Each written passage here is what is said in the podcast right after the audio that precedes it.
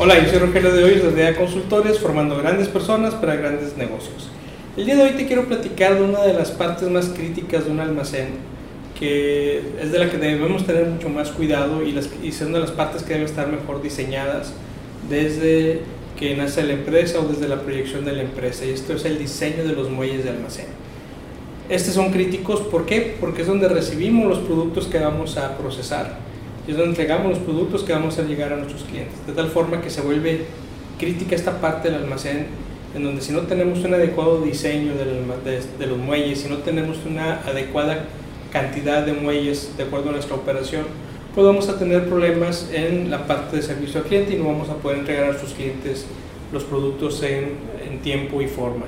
Y hoy vamos a platicar un poquito de cuáles son esos grandes elementos que debe tener un, un diseño de muelles de almacén.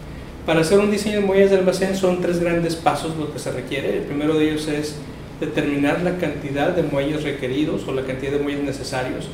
Eso se tiene que hacer en un esquema ideal, se tendría que hacer desde la construcción del almacén, donde se tendría que proyectar no solamente a la operación actual, sino proyectado un crecimiento dentro de 10 o 15 años. En algunos casos se recomienda que sea hasta 20 años en un futuro, para poder proyectar tanto las los tipos de productos que manejamos, los volúmenes y el tráfico que vamos a tener para surtir estos productos.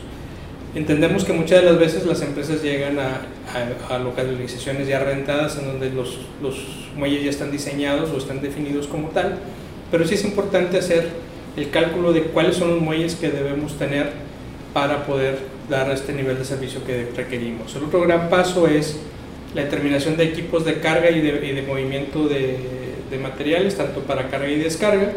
Y por último también un área que muchas veces no se considera que es un, inventario de amortiguamiento o de buffer. Y ahorita vamos a explicar de qué estamos hablando.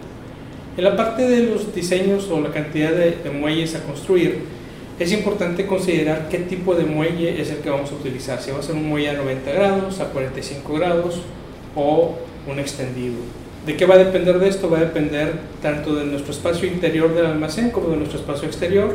En el espacio exterior tendremos que ver dónde está localizado el almacén, si está cerca de una avenida o está en un parque industrial, la disponibilidad del espacio para poder hacer maniobras, lo mismo que a la parte interior del almacén.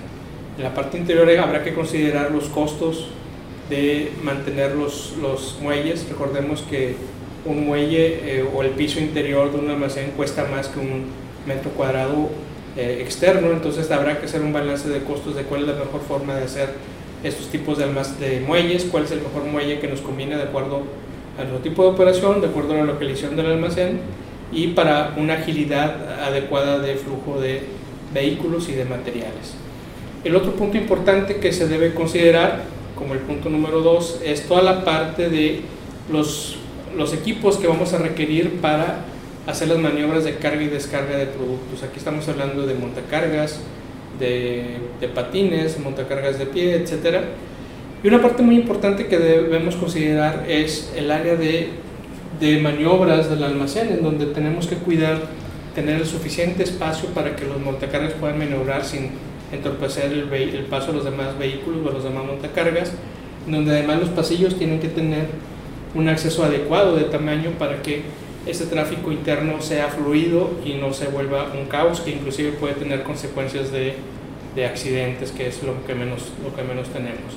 Y el último punto, el último punto que tenemos que cuidar dentro del, del diseño de muelles de almacén es la parte del área de almacenamiento o inventario buffer. ¿Qué es este inventario buffer? Es un inventario o es un área en donde vamos acumulando los materiales que van llegando en lugar de ponerlos sobre un piso se pone sobre esta área y lo que, lo que hacemos es que tiene una sola entrada de los camiones hasta, hasta esta, área, hacia, esta área buffer y los montacargas eh, descargan o llevan este material a su lugar final por el otro extremo, es decir, no se atraviesan directamente a la parte de operación de los, de los muelles o de los, o de los trailers. Es, esta área buffer agiliza mucho la operación del almacén al no permitir que el, que el inventario esté en el piso y permitiendo que los montacargas acudan libremente a acomodar los diferentes materiales que, se han, estado, que han, llegado al, al, almacén como tal.